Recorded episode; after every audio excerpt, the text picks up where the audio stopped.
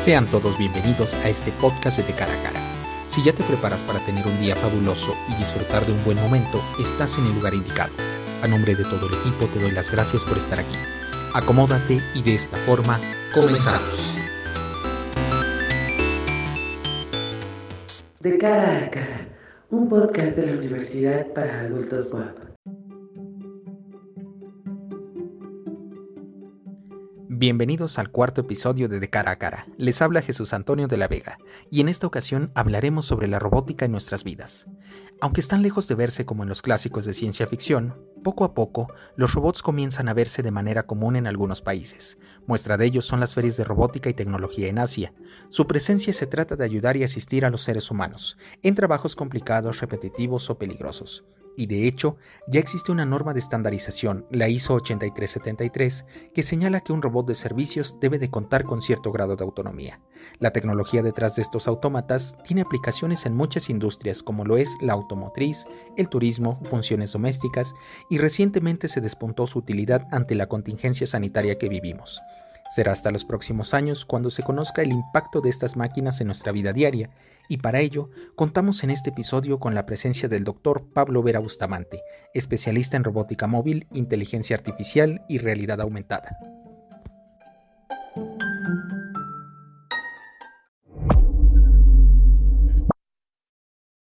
Desde la Ciudad de México. Sintonizando desde Chiapas. Desde Brasil. Desde Zacatecas. Desde Irán en sintonía desde España. Desde Guanajuato. Conectando desde Puerto Vallarta. Desde Haití. Conectando desde Alemania. File nach México. Desde Canadá. Desde Yucatán. Desde Perugia, Italia. Escúchenos todos los miércoles por Spotify. Y para dar comienzo a este episodio, ¿alguna vez te has planteado cómo pueden afectar los robots a tu vida diaria? Las máquinas llegarán de aquí a unos años a una gran parte de hogares o centros de todo tipo, médicos, escuelas, pero ¿se trata de algo positivo para tu calidad de vida? El mundo de la robótica avanza a pasos agigantados, y no solo en creaciones ajenas a la población normal y corriente.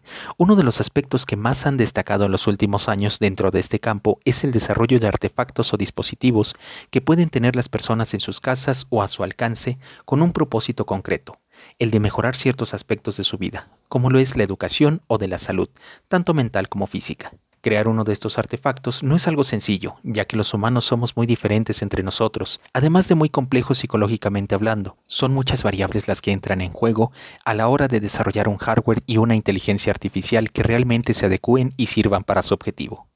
En países donde se vive un envejecimiento demográfico significativo, como es el caso de Japón o de España, una revolución robótica puede llegar a solucionar problemas de cuidados de ancianos.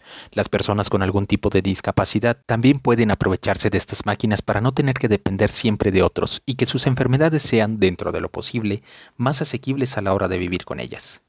El problema actual que se vive con los robots es que, al ser una tecnología todavía en desarrollo, tiene como norma general un coste económico elevado, cuando llegue el momento de la fabricación en masa, su precio bajará hasta llegar a ser asequible por muchos, como lleva ocurriendo durante años con otro tipo de tecnologías. De momento, los científicos e investigadores nos han ido dejando algunos inventos destinados a mejorar aspectos de la vida de mucha gente, sin importar la edad, género o condición física o psicológica. Cada vez se dan a conocer nuevos aparatos que sirven de ayuda a los que más necesitan. Y antes de dar la bienvenida a nuestro invitado del día de hoy, el doctor Pablo Vera, especialista en robótica móvil, hagamos un quiz de una pregunta que si bien podrían desconocer la respuesta, les proporcionaremos opciones y al final de este episodio número 4 serán capaces de resolverla. ¿Qué es la robótica? Una ciencia que se dedica a crear e investigar robots, su utilidad y beneficio para la humanidad. Una ciencia que estudia el diseño y la construcción de máquinas capaces de desempeñar tareas realizadas por el ser humano. Tecnologías que permiten sustituir al humano gracias a su inteligencia artificial.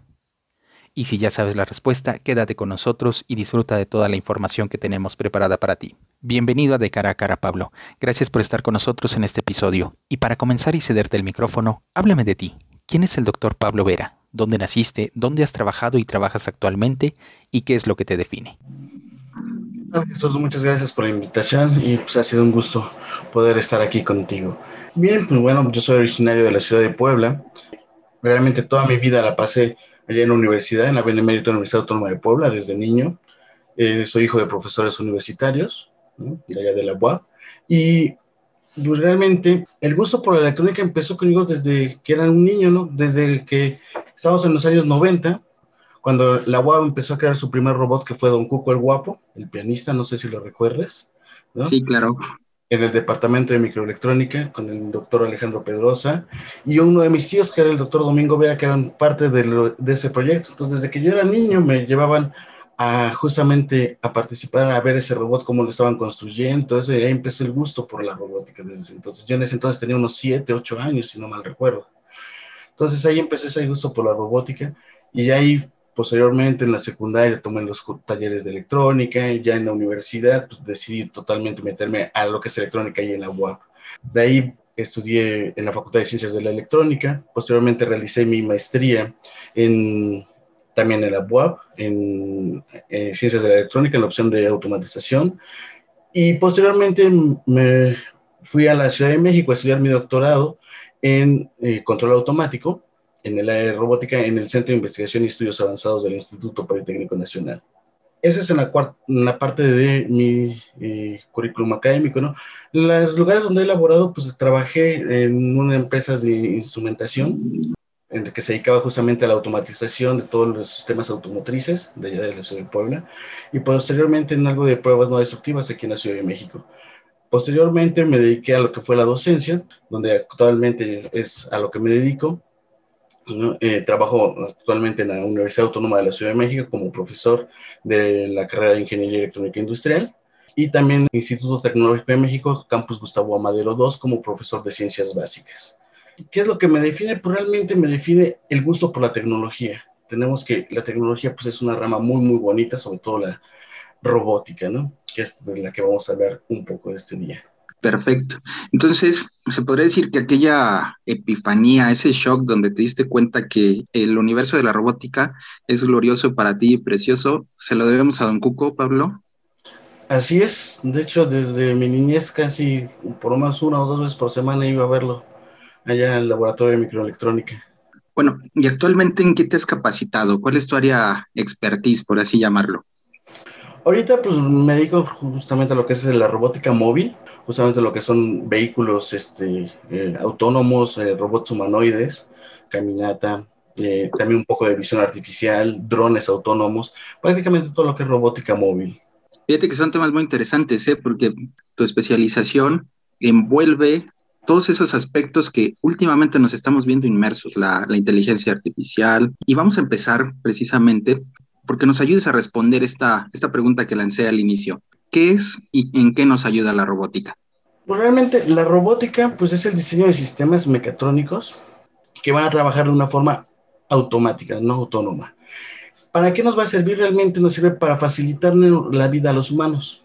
¿Para qué? Para hacer tareas que por lo menos son difíciles o peligrosas para el ser humano, ¿no? Donde no podamos entrar nosotros, ¿no? Generalmente en el transporte, ¿no? Ya actualmente los vehículos que se manejan solitos, ¿no? La finalidad, por ejemplo, de ellos, pues es disminuir la cantidad de accidentes que hay, ¿no? A través de los sistemas de cómputo y de inteligencia artificial que hay, que para disminuir los errores humanos, facilitar que, por ejemplo, nos vamos en un viaje largo y si estamos cansados, pues mejor que el vehículo se maneje solito, podamos descansar todo el viaje, etcétera. No, realmente la robótica nos va a ayudar en una infinidad de campos que tenemos, medicina, etcétera. Pues con esto que me estás respondiendo, pareciera que me hablaras de un, de un viaje astral que tenemos que tener en miles de años. Sin embargo, ya es algo que está sucediendo. Fíjate que desde 1928, gracias a la existencia de productores de, cine de Hollywood, ya existe una, una inquietud de generar eh, robots autómatas. Pero es hasta los años 60, en el campo de la ciencia, los investigadores se empieza a generar esta inteligencia artificial. Es decir, hemos tenido un contacto enorme y, yo creo que, si bien es cierto, lo, podemos ver en varios sitios, es la industria del cine la que nos empieza a, dar esos pequeños contactos. Sin embargo, ¿consideras que algún día seremos reemplazables por los robots? Mm, bien reemplazados así como lo vemos en el cine, o sea, para las labores industriales, posiblemente sí, porque esa es la finalidad, ¿no? Meternos, meter los robots en lugares donde van a ser eh, realmente más problemáticos para los seres humanos, en un lado.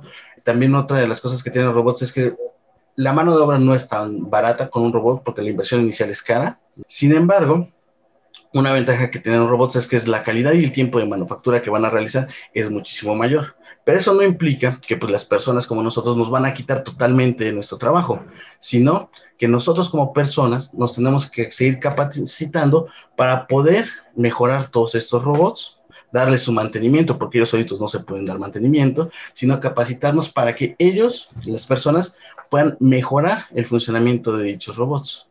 Es, interesante saber que si bien es cierto, se van a ir sustituyendo algunas actividades, implica que, estos mismos robots van a seguir dependiendo de nosotros. Pero al final del día, eh, existe este mundo inmerso, yo creo que para la mayoría de las personas, exceptuando quien, quien realmente se dedica a, tu área o que está vinculado con, con, la robótica, siempre nos imaginamos, como te lo decía yo, cuestiones eh, totalmente distintas. No, no se logra visualizar el aporte que tiene un robot, ya sea en, en áreas de la salud, en la automatización de, de la industria. Porque yo te puedo decir, en, en, el momento que empezamos a definir esta, este tema para el podcast, lo primero que se me vino a la mente fue aquella primera película de, de, robots de, de Metrópolis de los años 50, cómo olvidar Terminator, de Yo Robot, de Gigantes de Acero, Big Hero, Robocop. Bueno, que si bien es cierto, él, él era, él era humano y lo terminaron este, ayudando a, vivir gracias a la tecnología. Esto es un tema muy importante. Aquí yo me, me gustaría preguntarte, ¿qué es un robot humanoide y cuáles son los tipos que hay? Bien, un robot humanoide realmente se define que son aquellos robots que tienen partes morfología humana, ¿no? Es decir, que se asemejan al cuerpo humano, ¿no? Que tenemos dos piernas, dos brazos, una cabeza, o sea, que es muy, parecido al cuerpo humano, ¿no? Eso es lo que quiere decir humanoide, ¿no? Porque realmente tenemos varios tipos, ¿no? Eh, zoomórficos, por ejemplo, que son los que se parecen a algún animal en especial, pero los humanoides, pues son los que nos se parecen a nosotros, ¿no? Como personas, y que son bípedos, ¿no? O sea, que caminan en dos piernas, estos, pues hay de muchos tipos, ¿no? Eh, realmente, pues los, hay algunos que son nada más se dedican para conversar, ¿no? Por ejemplo, que nada más es la estructura y nada más tienen eh, actitudes gestuales, realmente, y otros, pues que sí pueden realizar este, otras labores muchísimas más complejas, ¿no? Como caminar, que es una de las labores más complicadas que existe ahorita en la robótica, sobre todo caminar en dos pies, etcétera, ¿no? Imagínate si no es complicado, si a nosotros como, como personas nos cuesta un tiempo determinado poder aprender a caminar, no me imagino la secuencia de programación que deben de ustedes tener para ver a un robot caminar o, o, desplazarse de un lado a otro. Sin embargo, te quiero hablar del ejemplo de Hiroshi Ishiguro, un robotista que construyó un robot humanoide al cual denomina como su propia hija e incluso él tiene su propio clon. Creo que este tipo de cosas parecen demasiado futuristas, aunque ya las tenemos a la vuelta de la esquina. Y dentro de algunos años yo creo que será muy normal empezar a convivir con este tipo de máquinas, con los robots. Pero tú, Pablo, ¿te imaginas tener tu propio clon realizando las actividades cotidianas que sueles hacer? Pues realmente todavía no me lo imagino porque llegar a ese nivel todavía eh, de cómputo es muy muy elevado, ¿no? Realmente la inteligencia artificial todavía no, no llega tan a ese nivel porque pues estamos todavía lejos de eso, ¿no? Porque pues un cerebro humano, porque la inteligencia artificial, pues por ejemplo es emular lo que es un cere cerebro humano, ¿no? Generar, reaccionar como un cerebro. Y pues esto probablemente son algoritmos computacionales, que ahorita todavía estamos en la etapa de aprendizaje de cómo vamos a poder generar estos algoritmos, nuestras redes neuronales sobre todo, ¿no? Pero pues no, todavía no me lo imagino, por más que estoy en esta área, todavía no me imagino un cloncito mío haciendo lo que yo quisiera o de enseñando, por ejemplo, en, comprendiendo a los alumnos, este, no me entendí de esta forma, pues a ver, tengo que buscar otra forma de cómo explicarles eso. Todavía no me imagino un robot haciendo eso, ¿no? Buscando la manera de comprender a, a los alumnos al 100%, ¿no? Este tema es muy interesante y cabe destacar que si bien es cierto, nos pueden ayudar, como tú ya lo dijiste, son tareas difíciles las que van a sustituir y, nunca nos van a poder reemplazar en esta habilidad que nosotros tenemos de pensar, de, de tener ese ingenio por resolver las cosas. Sin embargo, ahora vamos a un tema que si bien es cierto es parte de tu trabajo, a muchos les va a agradar por el simple hecho de que está inmerso en uno de los deportes más vistos y practicados a nivel mundial. Tú has diseñado robots que juegan fútbol e incluso participan en torneos. Pero ¿cuál es el objetivo del Mundial de Robots, Pablo? ¿Nos puedes explicar un poco? Sí, por ejemplo, en el año 2000 se creó una iniciativa internacional que se llama la Robocop, que es un concurso internacional para mejorar o incentivar lo que es la robótica en todos los países, ¿no? Para poner una meta, ¿no?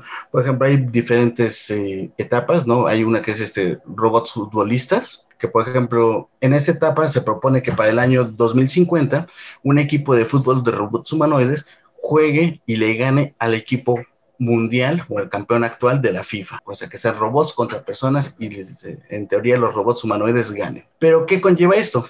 O sea, se puso una meta de 50 años. ¿Por qué únicamente el fútbol? Primero, porque es un deporte que es internacionalmente visto y de los más amados en todo el planeta y lleva muchísimos retos. Primero, por ejemplo, el hecho que te comentaba, el de caminar. Nosotros como personas, pues lo vemos que es muy, muy fácil caminar, ¿no? Pues nos levantamos y ya hasta lo hacemos inicialmente sin pensar. Sin embargo, un robot ahorita tiene que hacer muchísimos cálculos, contar una cantidad de sensores enormes para poder ver dónde se encuentra su centro de masas, ver si no se cae por medio de un polígono de soporte, etcétera, ¿no? Y eso nada más para caminar. Ahora, correr, pues es totalmente diferente, porque no es lo mismo caminar que correr. Caminar siempre, tiene, siempre tienes un pie de apoyo en el piso y correr, hay momentos en el cual tienes los dos pies volando. Entonces no hay contacto con el piso. Imagínate un robot que pesa quién sabe cuántos kilos que no tenga contacto en el pie, en el piso, más bien, pues corre el riesgo de caerse realmente, ¿no? A hacer todas estas actividades, pues sí lleva muchísimos retos, ¿no? De hecho, llevamos ahorita, por ejemplo, ahí en Investable estamos trabajando en esto, unos 10 años, y pues ya tenemos algunos robots que caminan así por sí solitos, ¿no? nosotros, claro, en proyectos este, escala, ¿no? Eh, otra parte, por ejemplo, es los algoritmos de visión artificial. ¿Por qué? Porque el robot tiene que ser de forma autónoma. Entonces tiene que identificar dónde está la pelota. Ahora, para nosotros igual, ver una pelota, pues es la cosa más sencilla del mundo, ¿no? No hay ningún problema. Entonces, muchas de estas metas que se propusieron es para mejorar algoritmos y cosas que se van a ocupar en otras ramas, ¿no? No solamente para jugar fútbol, sino, por ejemplo, el caminar, pues no solamente lo vamos a ocupar para jugar fútbol, sino para cualquier otro robot. Posteriormente, cuando tengamos, por ejemplo, algunos robots, eh, por ejemplo, hay otra rama que es la de robótica de servicio, que es crear justamente robots que van a ser nuestros servientes, de que tú les das órdenes de, pues, este, ve y tráeme un refresco del refrigerador, entonces el robot tiene que ir solito, tiene que ir al refrigerador, abrir su puerta, buscar el refresco, cerrar la puerta y llevarlo, ¿no? Una tarea también fácil, ¿no? Pero por ejemplo, ahorita, en ese momento, los robots de servicio que tenemos son robots de ruedas. Posteriormente, pues van a ser robots humanoides, ¿no? Para asemejarse y tener la familiaridad con robots que se parecen a nosotros. Pero esos pues tienen que aprender a caminar, ¿no? Para ello, por ejemplo, todo esto de las etapas de fútbol, de que caminen, pues se va a pasar toda esa tecnología, por ejemplo, a los otros robots. Y así sucesivamente, todo es un, como el pretexto para que sea amigable el poder estudiar esto, ¿no? El jugar fútbol, pues es algo muy, muy padre, ¿no? Fíjate que tocaste un tema muy importante de este, de este objetivo que tienen ustedes en la, en la Robocop. Sofía, un robot humanoide, estuvo en casa de un astro del fútbol a nivel mundial. Creo que el mejor por encima de Messi, sin duda alguna, y te hablo de Cristiano Ronaldo. Y pasó algo curioso en este encuentro. Eh, Cristiano reta a Sofía únicamente a repetir su grito de festejo, cosa que no pudo hacer este robot pese a la gran programación que tiene. Y voy a lo siguiente. ¿Crees que realmente se cumpla el objetivo para 2050 de que un robot pueda ganarle al mejor equipo de la FIFA? Pues así como van las cosas ahorita, por ejemplo, en los últimos 20 años, cuando, por ejemplo, es más, cuando yo recuerdo que empecé esta parte de los robots humanoides, que fue por el 2012, hace ya unos nueve años, los robots que teníamos eran apenas estaban como que empezando a caminar, no les costaba muchísimo trabajo, ¿no? Como que apenas se levantaban, hacían unos como que pasitos ahí como de bebé, etcétera, ¿no? Ahorita en la actualidad pues ya tenemos unos robots que brincan, que corren, que hacen maravillas, que bailan como personas humanas, ¿no? Sobre todo muchos robots de Boston Dynamics, etcétera, que ya hacen, eh, por ejemplo, movimientos muy, muy propios de los seres humanos. Todavía nos quedan alrededor de unos 29 años, yo creo que sin lugar a duda sí se puede lograr ese reto. ¿eh? Ojalá podamos estar en ese partido, Pablo. Sin embargo, eh, voy a retomar otra de las cosas que nos dijiste. Eh, los robots futbolistas tienen muchas funciones, como has eh, mencionado, establecer esa técnica de que puedan caminar. Sin embargo, yo veo otra aplicación. ¿Y, qué, es lo que yo veo? Que un robot futbolista debe de trabajar en conjunto. Pero eso para qué nos puede servir eh, en otro énfasis de trabajo? ¿En qué aporta nuestra vida cotidiana? Ah, efectivamente, como tienes razón, eh, pues en un equipo de fútbol, si no hay comunicación entre los jugadores, pues no vamos a llegar a un resultado favorable, ¿no? Es decir, tú le tienes que avisar, por ejemplo, a otro jugador a dónde vas a tirar el balón, etcétera, ¿no? Para tener cierta comunicación. Los robots, obviamente, cuando estamos hablando de fútbol, pues tienen que emular todas estas actividades de comunicación. Entonces, ¿esto de qué nos sirve también? Pues para poder hacer eh, trabajos colectivos entre máquinas, ¿no? Y que sean ellos los que tomen sus propias decisiones de a dónde voy a tirar el balón, hacia dónde lo voy a enviar, que puedan tomar sus decisiones, obviamente de acuerdo a cada una de las tareas que tengan, ¿no?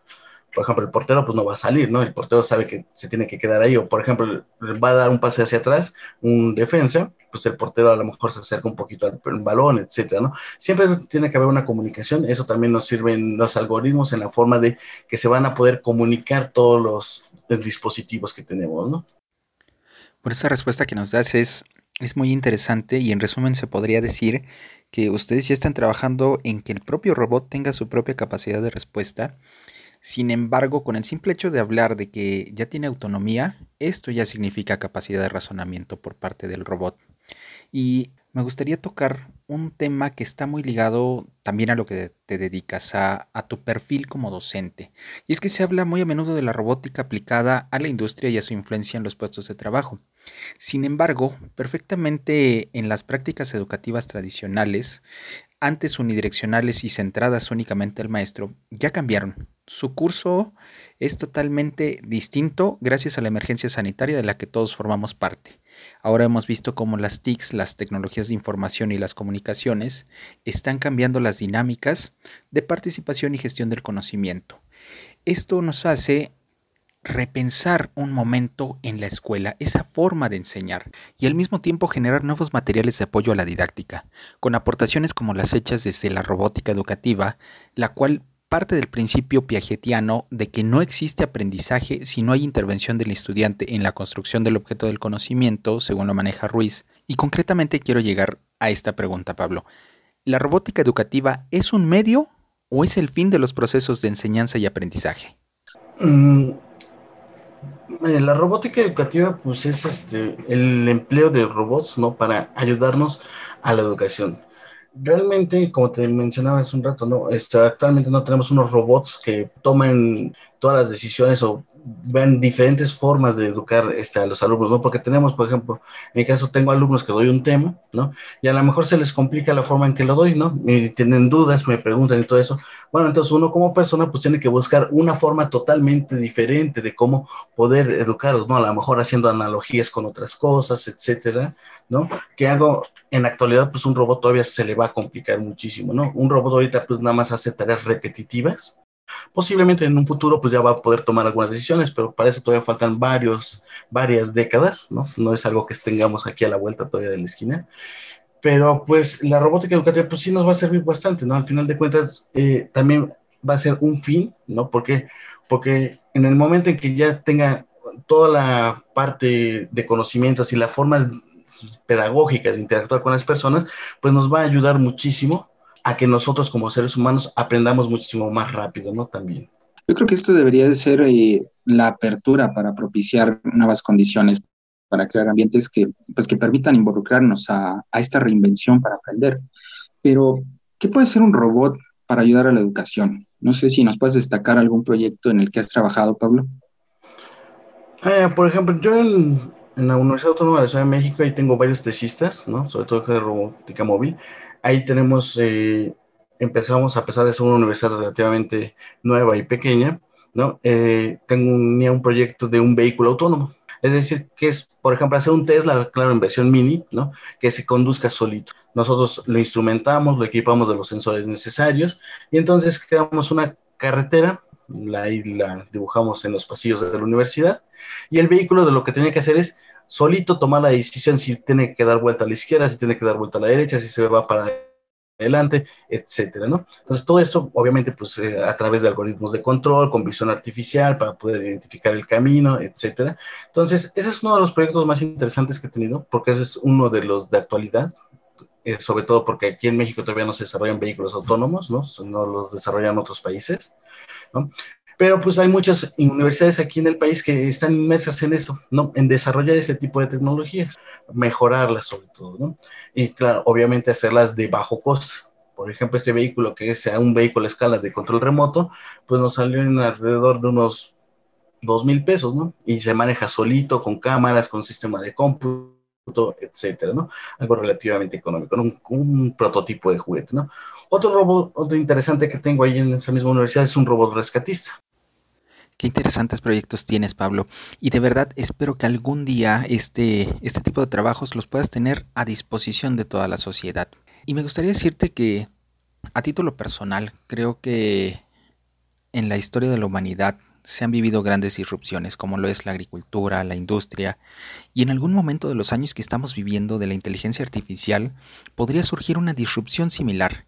Y ahora voy a citar la mención que realicé en la introducción de este episodio. El envejecimiento poblacional, que está poniendo a prueba las tradicionales prácticas y a las instituciones de cuidado de los adultos mayores cómo estamos avanzando hacia una alta tecnificación del cuidado de los adultos mayores, cómo proveer independencia, bienestar y compañía con el uso de los robots, Pablo. ¿Nos puedes explicar? Ok, por ejemplo, para los adultos mayores, ¿no? En la actualidad ya tenemos robots enfermeros, ¿no? O sea, por ejemplo, que se van a encargar de justamente el cuidado de nuestros adultos mayores, ¿no? Por ejemplo, hay hospitales geriátricos que cuentan con ellos, que son robots que, por ejemplo, no solamente les van a dar de comer a nuestros adultos mayores, sino también se encargan de transportarlos, de pasarlos de la cama, por ejemplo, a una silla de ruedas, en un futuro pues hasta de conversar con ellos para que pues ellos no se sientan tan solos ni abandonados, ¿no? Entonces un robot probablemente va a ser alguien de compañía que nos va a estar cuidando, por ejemplo, en esa zona o en esa área para el bienestar de todos ellos, ¿no? Realmente. Se van a estar al pendiente de nuestros signos vitales, por ejemplo, eh, de que comamos bien, de que no hagamos berrinches, etcétera, ¿no? Por ejemplo. Gracias por la respuesta, Pablo. Y esto que nos dice sería algo así como, perdóname la referencia, pero esta película de Big Hero, donde se genera un, un, asistente médico y responde totalmente a tu sensación de dolor. Esto sería realmente impresionante verlo en el futuro. Y también es importante destacar estos avances que ha tenido la Geron Robótica. Pero ahora, Pablo, es momento de ir a una pausa. Pero volvemos con una pregunta que considero es de suma importancia en este tema. Y antes de irnos me gustaría realizártela y nos contestas al volver, por favor.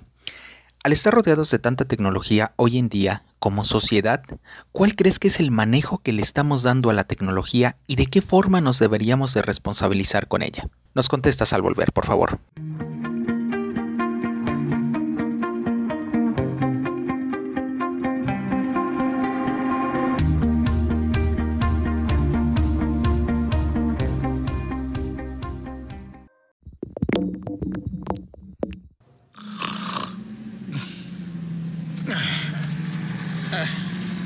Bueno, ya que eliminamos la contaminación, eliminemos los ronquidos. A trabajar, señor Sónico.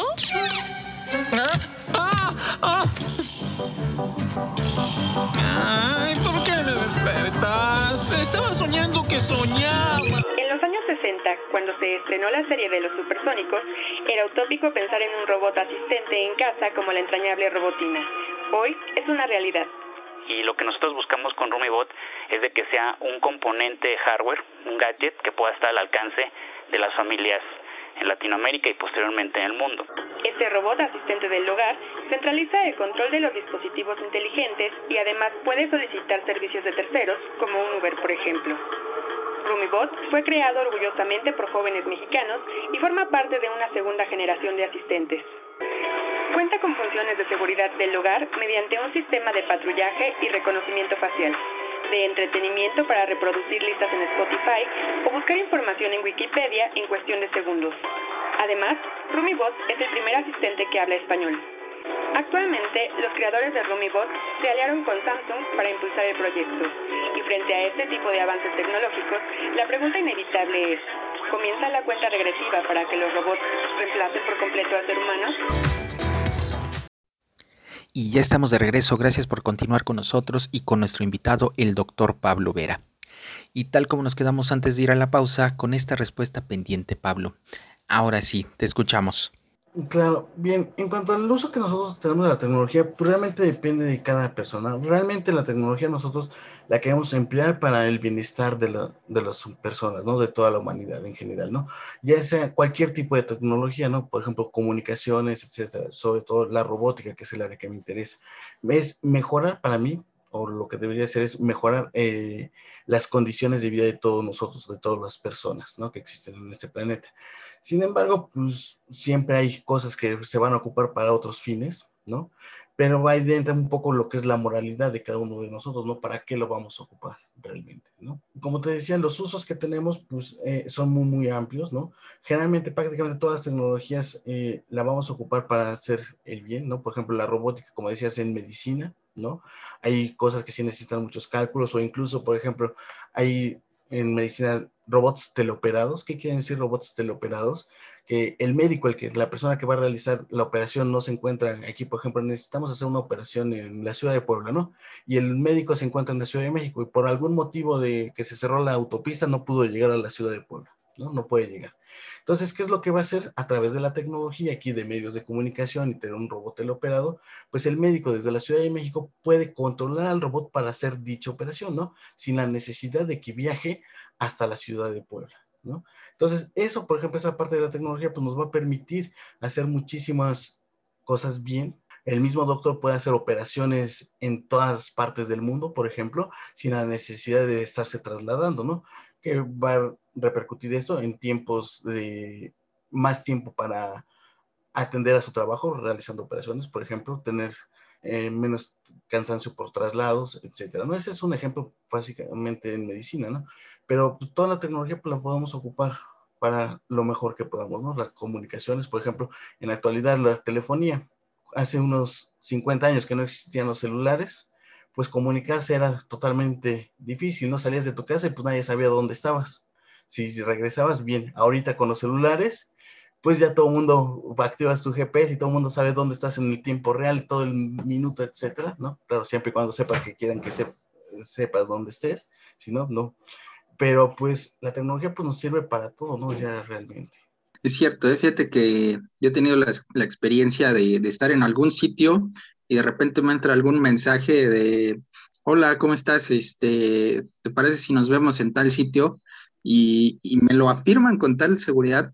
Ahora ya tengo mucho cuidado con esto de compartir mis ubicaciones, pero, pero es realmente increíble los avances que tenemos. Y, y esto va muy aunado, este, Pablo, a, a, a, mencionarte que desde, desde la historia, por ejemplo, Isaac Newton nos dijo, puedo calcular el movimiento de los cuerpos celestes, pero no la locura de la gente. Y es verdad que, que el uso que se, se, le tiene que dar a la tecnología debe de ser bueno, sin embargo, ¿crees que es generalmente optimista o pesimista la forma que la, humanidad utiliza la tecnología?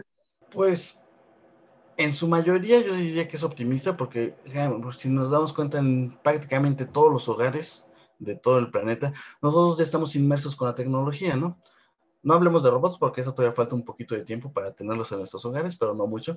Pero toda más tecnología, ¿no? Por ejemplo, computadoras, por ejemplo, para ver, hacer, realizar este podcast o por ahorita que estamos en pandemia.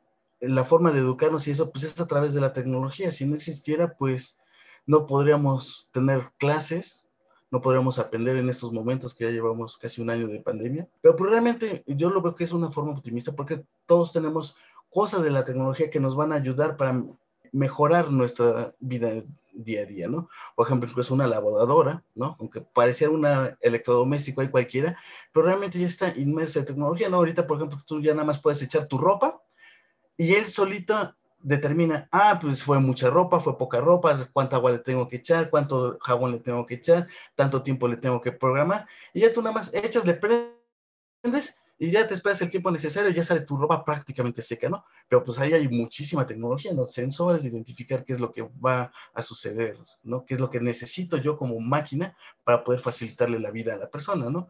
Antes algo que pues no se hacía, ¿no? Pues esto que lleva pues mejores para la salud, ¿no? Por ejemplo, el lavar a mano pues atrae un desgaste físico considerable, pues ahora nada más es echar la ropa y listo, ¿no? Punto, se acabó. Entonces, realmente la tecnología, yo digo que pues, la estamos eh, viendo de una forma muy, muy optimista, porque estamos, todo, la, todo el mundo lo tenemos dentro de nuestro hogar, ¿no?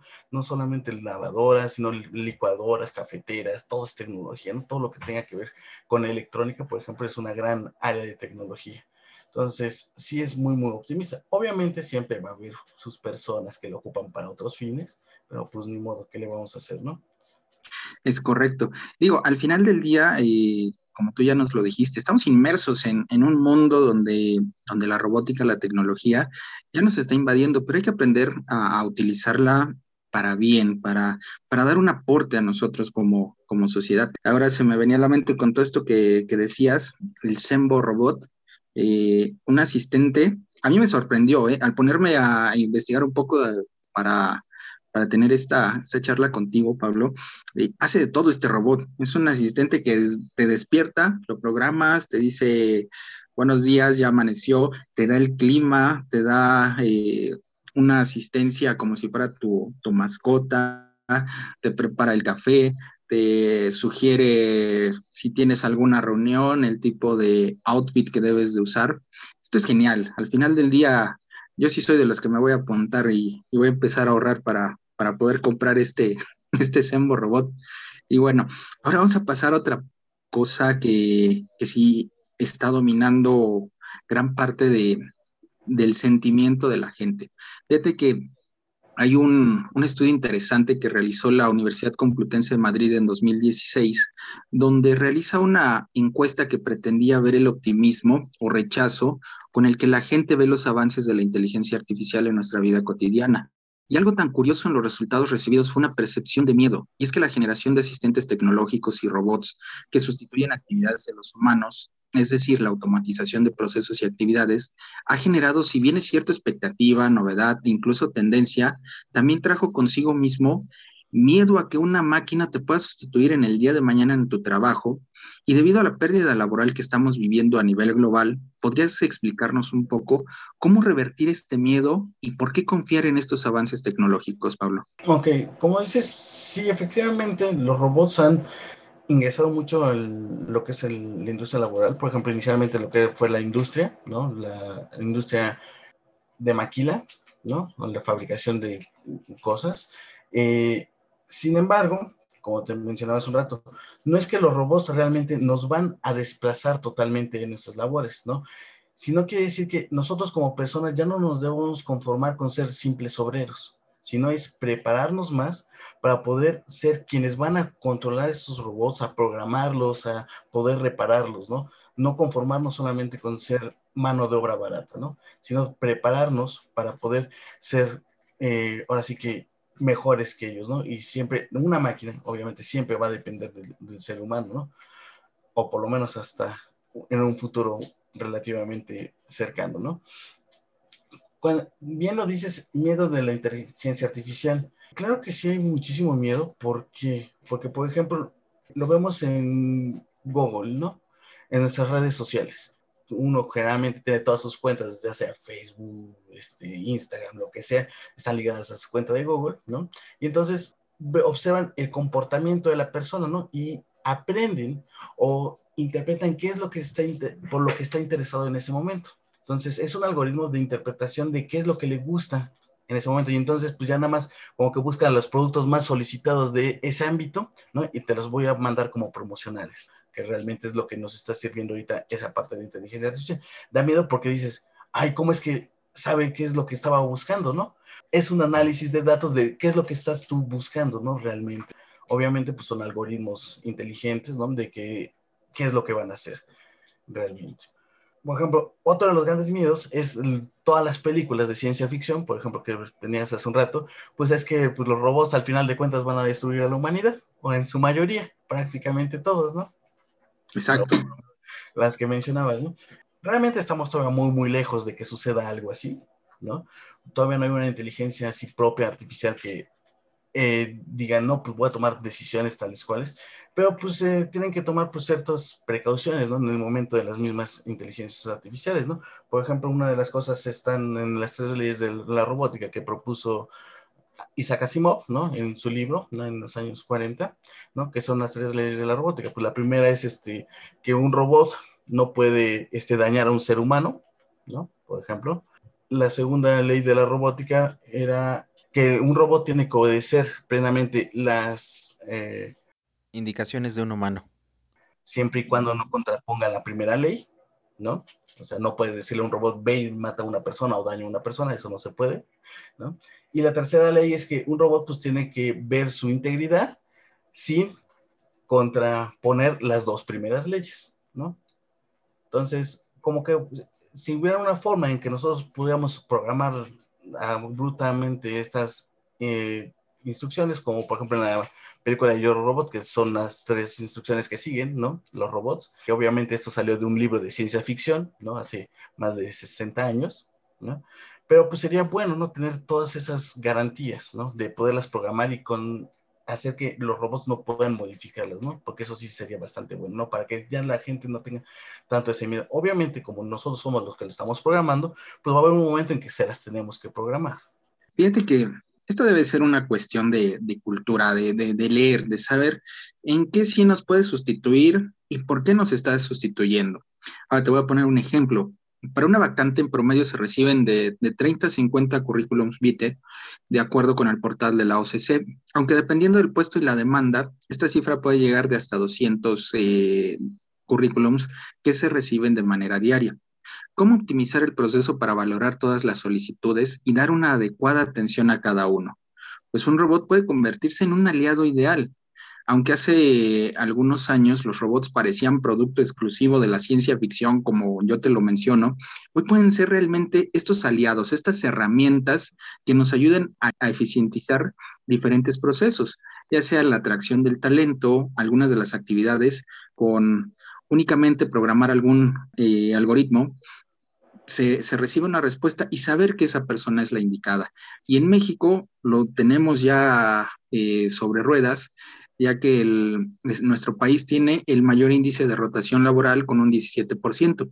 Tan solo revisar currículums en una persona, podríamos decir que invierte hasta el 70% de su tiempo, descuidando otras actividades y no dando siempre la atención ideal a los candidatos. Con un robot se puede liberar hasta el 80% del tiempo invertido en estas actividades, tal como lo hace EMI, plataforma conversacional basada en inteligencia artificial que automatiza las tareas operativas y repetitivas de los procesos de reclutamiento, como lo es leer un currículum o coordinar entrevistas, y que ya está presente en México. Ahora, Pablo, me gustaría preguntarte, ¿por qué un robot y no buscar la contratación de más personas? Ok, por ejemplo, hay muchas labores que, como tú lo dijiste, ¿no? Los robots realmente nos van a hacer para labores que son repetitivas, ¿no? Realmente en buena actualidad.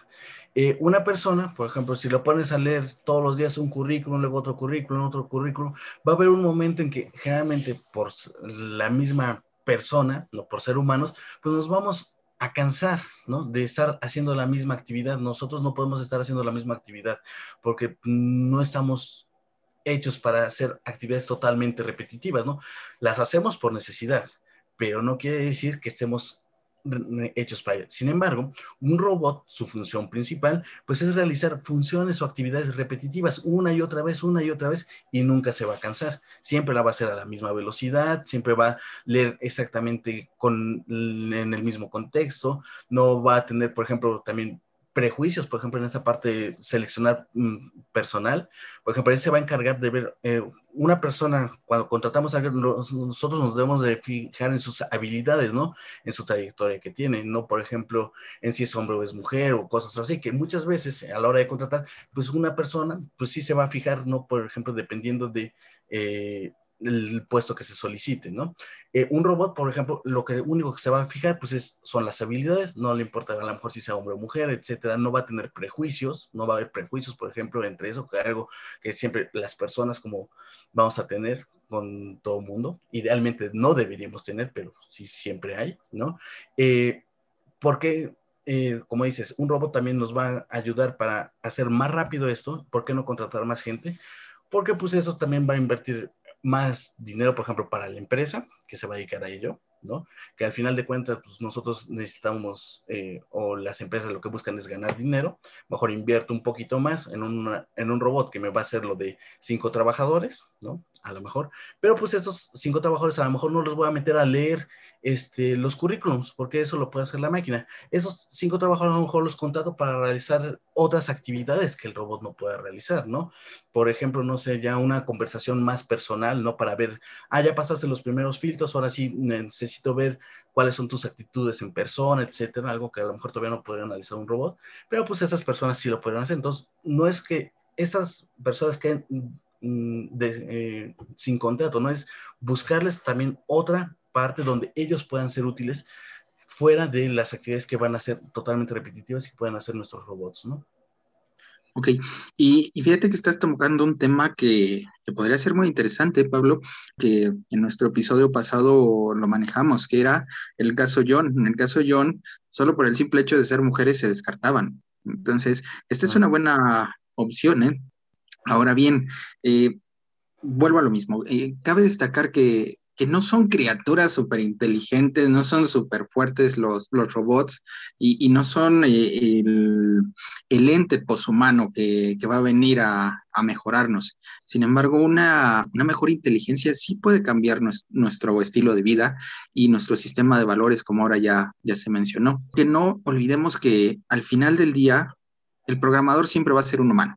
Y ahora, Pablo, si me lo permites, también me gustaría mencionar eh, un tema que también está inmerso dentro de, la robótica y son las advertencias de Stephen Hawking y Elon Musk que van dirigidas a sugerir que tenemos que encontrar esa manera de garantizar que la inteligencia artificial no va a terminar destruyéndonos. Y ya no digo que un grupo de robots va a venir armados a, a tratar de sustituirnos y a matarnos, claro que no. Simple y sencillamente hay que identificar el uso que le estamos dando a esta, a esta tecnología, a los robots. Pero tú, en, tu carácter de experto, ¿cuál sería un buen punto de partida para poder identificar estas advertencias que nos hacían dos grandes científicos? Obviamente todo esto de la moralidad pues también es relativo, ¿no?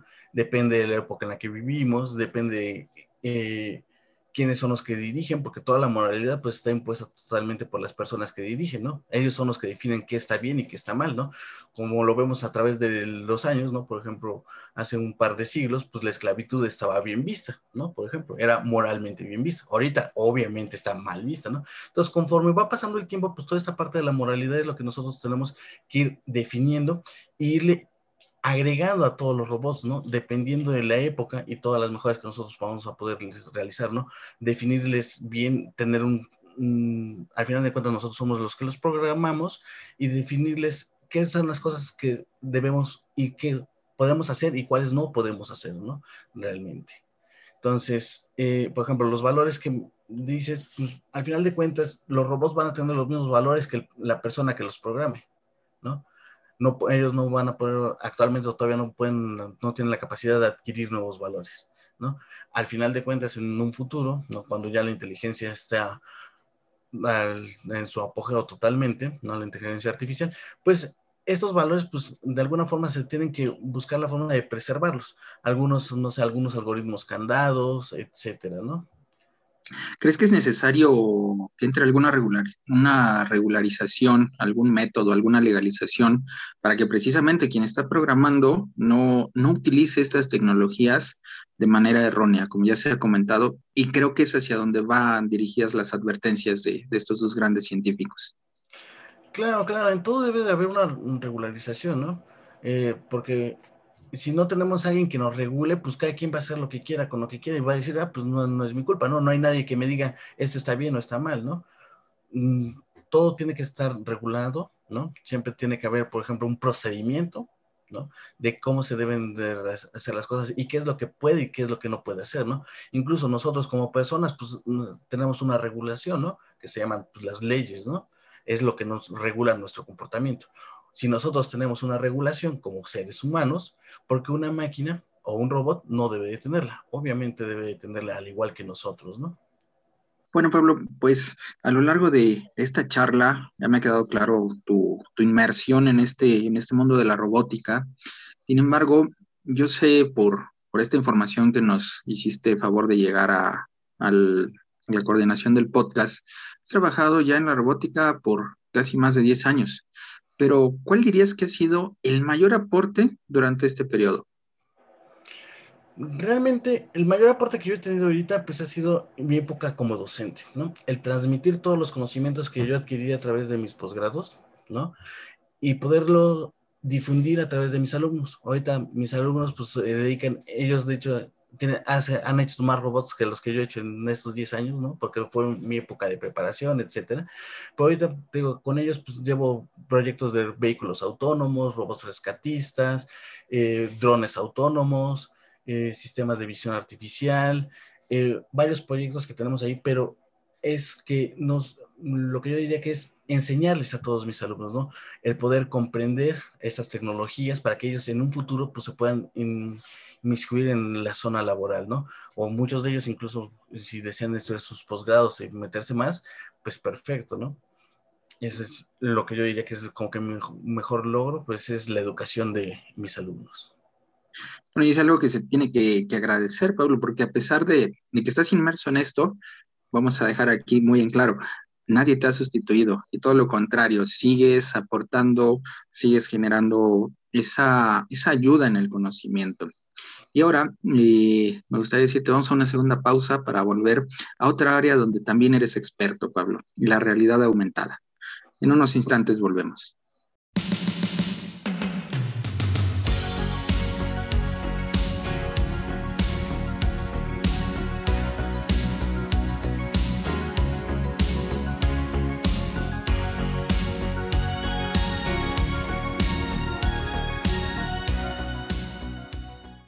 En la Universidad para Adultos somos una comunidad inclusiva que impulsa el desarrollo de aprendizajes permanentes de las personas a partir de 25 años. En esta comunidad se promueve y practica la cooperación al crear itinerarios formativos flexibles y adaptables para un futuro sostenible. Revisa sus alternativas de formación y únete.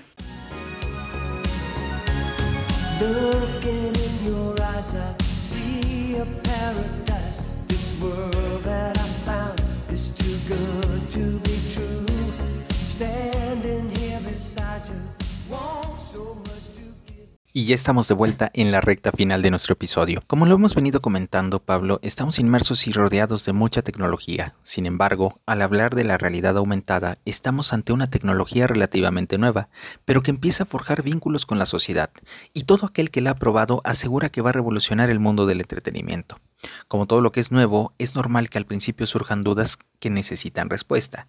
¿Cómo funciona? ¿Qué PC necesito? ¿En qué se diferencian las gafas que usa un smartphone de las otras? ¿Son seguras para los ojos? ¿Cuál tiene más software?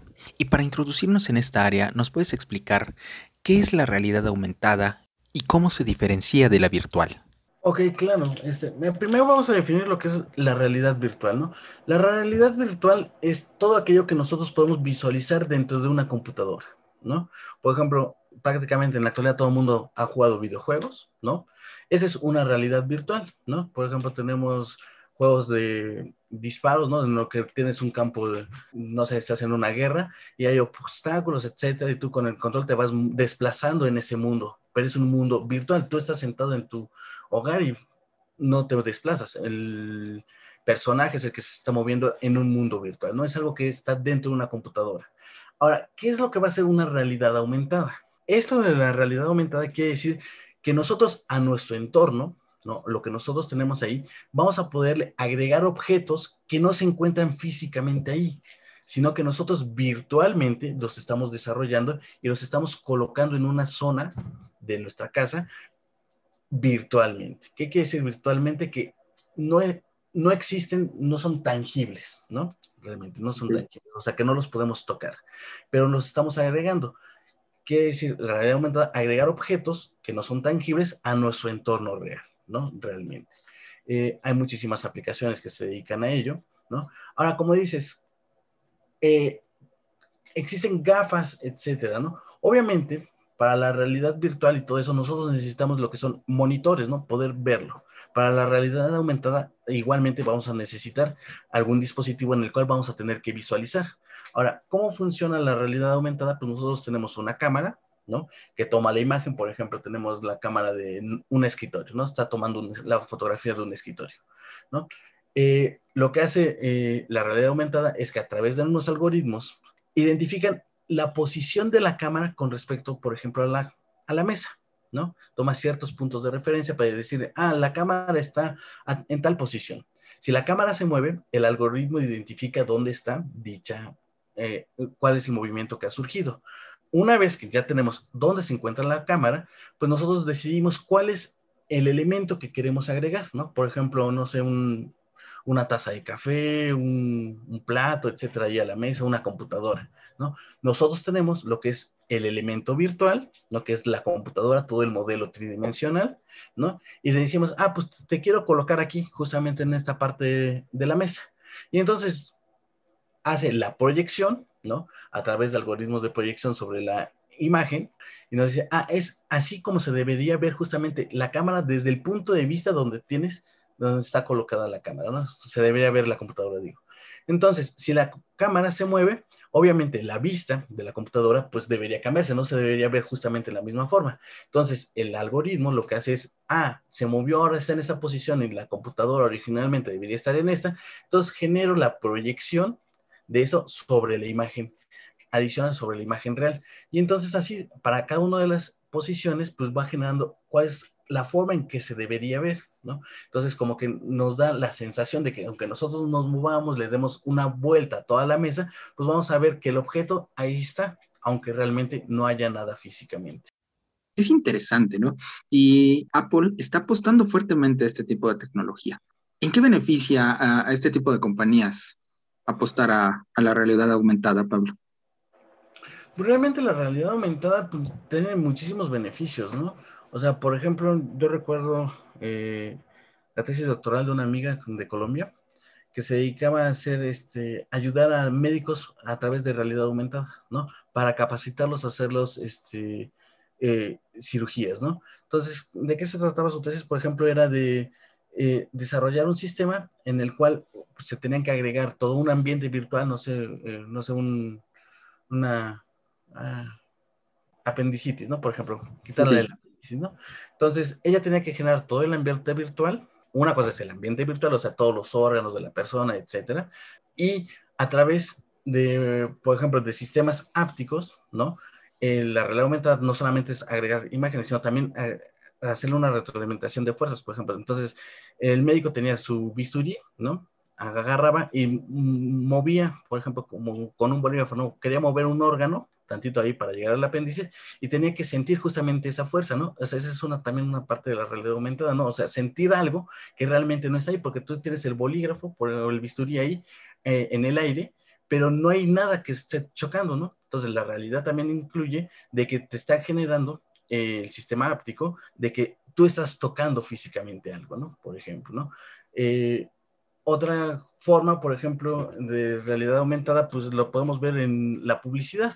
Por ejemplo, ahorita realmente se ocupa muchísimo en publicidad. Eh, de que, por ejemplo, llegas a un producto, ves un QR, por ejemplo, en muchas ocasiones, eh, de esos códigos de barras cuadriculares, ¿no? Y si tienes una aplicación, por ejemplo, nos saca toda la información dentro de nuestro celular y tú aunque muevas la cámara, te sale, ah, pues este, eh, este producto vale tanto, tiene estas características, etcétera, ¿no? Lo que es todo lo que es la realidad aumentada, ¿no? Sí, fíjate que ahora a mí se me vienen dos ejemplos muy concretos. El, uno de ellos es el de realidad aumentada, Pokémon Go, que creo que volvió a mucha gente loca de, salir a, caminar. Fíjate aquí la, contradicción, ¿eh? El, yo tenía un par de amigos que hacían ejercicio para ir a jugar Pokémon Go. Y, y, a mí me daba pues risa, por así llamarlo, porque me decían, es que no podemos ir contigo a jugar porque tengo que capturar y ya voy en tal nivel. Y ayer me recorrí todo el pueblo y pretendemos hoy visitar el otro porque ya vimos que ahí podemos fichar a un Charmander. Y de verdad yo decía, caray, mm, es una conexión eh, muy, muy sensible en la cual podrías salir a disfrutar de un paisaje, de estar haciendo ejercicio, de correr al aire libre, pero había dominado en, mucha gente esta actividad de salir a cazar tus Pokémon. Y otra que ahora se me viene mucho también a la mente, en, España, eh, IKEA Place ya te, te da la oportunidad de decir, ya no vengas a la tienda, tú dinos, haces el recorrido, pagas y todavía la cajera te da las gracias y te indica en cuántos días te llega tu pedido. Sin embargo, yo creo que estos son de estos avances que, que sí nos están cambiando, pero desde tu área de expertise, ¿qué cambios consideras que realmente nos están aportando de manera positiva a la realidad aumentada? Ahora, con eso la realidad aumentada, como bien lo decías en Pokémon Go, ¿no? Pues nos ayuda justamente a que salgamos, a que hagamos, aunque sea un poquito de ejercicio, ¿no? Salgamos a caminar por lo menos un rato, ¿no? Por lo menos ya nos mejora nuestra salida, nuestra circulación, etcétera, nuestra condición física, ¿no? Y nos ayuda incluso a mejorar esa salud, pero también a ser más, tener una mayor cantidad de relaciones interpersonales, ¿no? Esto de Pokémon Go, pues ayudó a que muchas, muchas comunidades o mucha gente se hiciera grupos para ir a, no sé, a pelear contra un gimnasio, por ejemplo, cosas así, ¿no? que todos pelearan juntos, etcétera, ¿no? Algo que realmente en los videojuegos tradicionales, pues no, no lo hacíamos, ¿no? A menos que te encontraras en una sala virtual, pero nunca conocías a las personas, ¿no? No, no interactabas de otra forma más que en los videojuegos.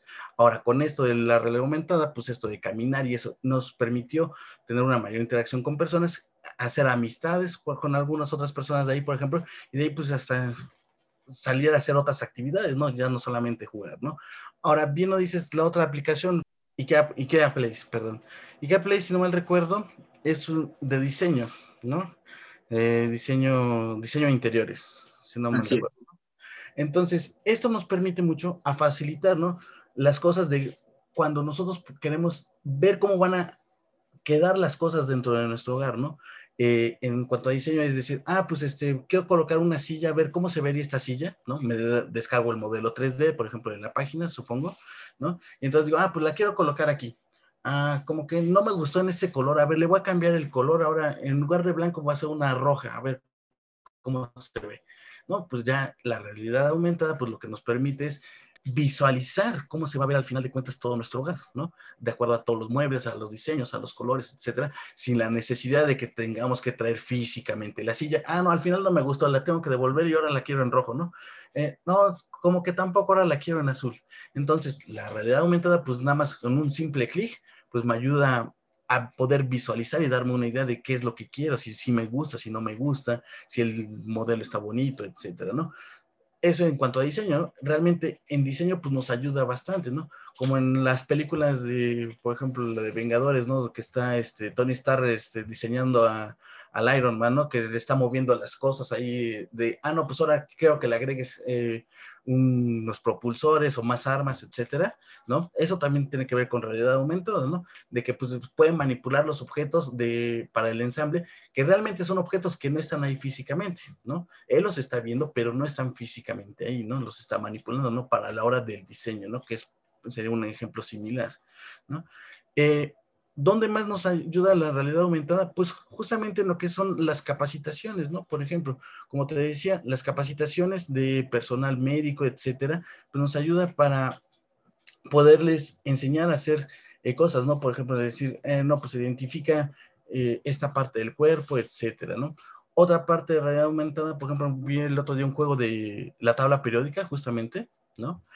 De realidad aumentada donde hay ciertas tarjetitas, ¿no?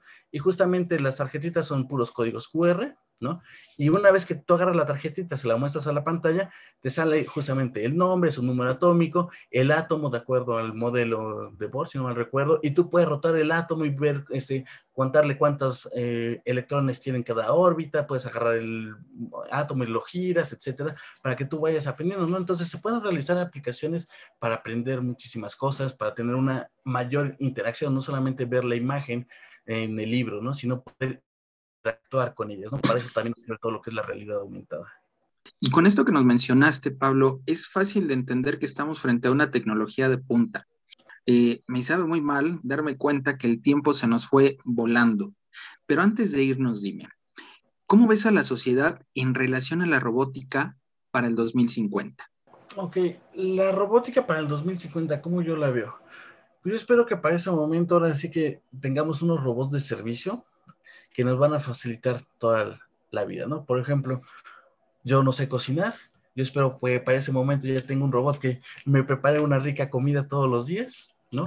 Sin la necesidad de yo estarme preocupando de que me voy a quemar con el aceite, etcétera, ¿no? Entonces, que el robot me haga la comida sin ningún problema, ¿no? De que él vaya al súper, por ejemplo, de que tenga la necesidad de escoger los mejores vegetales, etcétera, ¿no? Para la preparación de la comida, llegue, prepare, ordene todo en mi cocina. Y yo, pues lo único que me tenga que preocupar, pues es sentarme a comer, ¿no? Por decirlo así. Espero que para el 2050 ya tengamos ese tipo de robots, ¿no? En la actualidad, pues sí tenemos robots de servicios que hacen de identificación de los objetos, ya van por tu refresco al refrigerador, te lo traen, te lo destapan, etcétera. Todas esas aplicaciones ya las tenemos.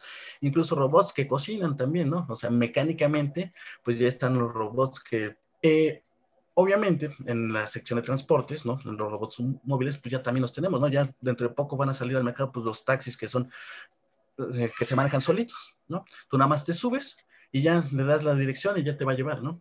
Sin ningún problema, ¿no? Así como muchas de las películas de ciencia ficción que todavía vemos, ¿no? Para el 2050, sin lugar a duda, pues ya vamos a tener toda esa, esa rúbrica, ¿no?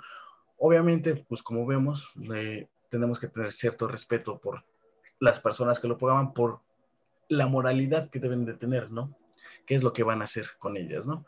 Yo creo que aquí sería bueno, Pablo, eh, volver a citar eh, ahora una caricatura de Jetsons, supersónicos. Ellos nos han venido eh, sorteando y vislumbrando cosas que ya estamos viviendo. Y esto que nos acabas de mencionar de, que el robot te traiga la, la comida, Robotina ya lo hacía. Entonces, no dudo que en algunos años realmente se cumpla esta, esta profecía, y más que profecía, ya es una realidad que está a, tiro de piedra, porque ya se cumplió esta parte donde ya hacemos videollamadas, e, el, el home office, que es lo que hacía Supersónico, y bueno, al final del día, eh, este es un tema que, que, ha llamado mucho la atención, Pablo, y, y yo creo que es, es importante atender estas recomendaciones que desde el área de la ciencia nos hacen, ver un complemento a la ayuda de la sociedad. No dejemos a la imaginación eh, cómo podría cambiar nuestra sociedad. Pablo, te quiero agradecer tus conocimientos, testimonios, experiencias de vida que el día de hoy nos dedicaste. A nombre del equipo de la Universidad para Adultos de la Benemérita Universidad Autónoma de Puebla, te doy las gracias por habernos acompañado. Y por último, ahora sí que la última y nos vamos. ¿Cuáles son tus redes o cómo te pueden contactar, Pablo? Bien, claro que sí. Este, mis datos de contacto, pues son, este, mi correo electrónico es pablo.vera.bus.gmail.com y en Facebook me pueden encontrar como Veritas Vincit. Ahí estoy a su disposición, cualquier cosa que necesiten, dudas, etcétera. Y de esta manera llegamos al final de este episodio. No olviden visitar nuestras redes sociales en Facebook e Instagram como arroba de cara a cara guion bajo upabuap. Y para conocer más sobre la Universidad para Adultos también pueden visitar nuestra página upa.boap.mx. Soy Jesús Antonio de la Vega y los espero en el siguiente episodio. Hasta la próxima.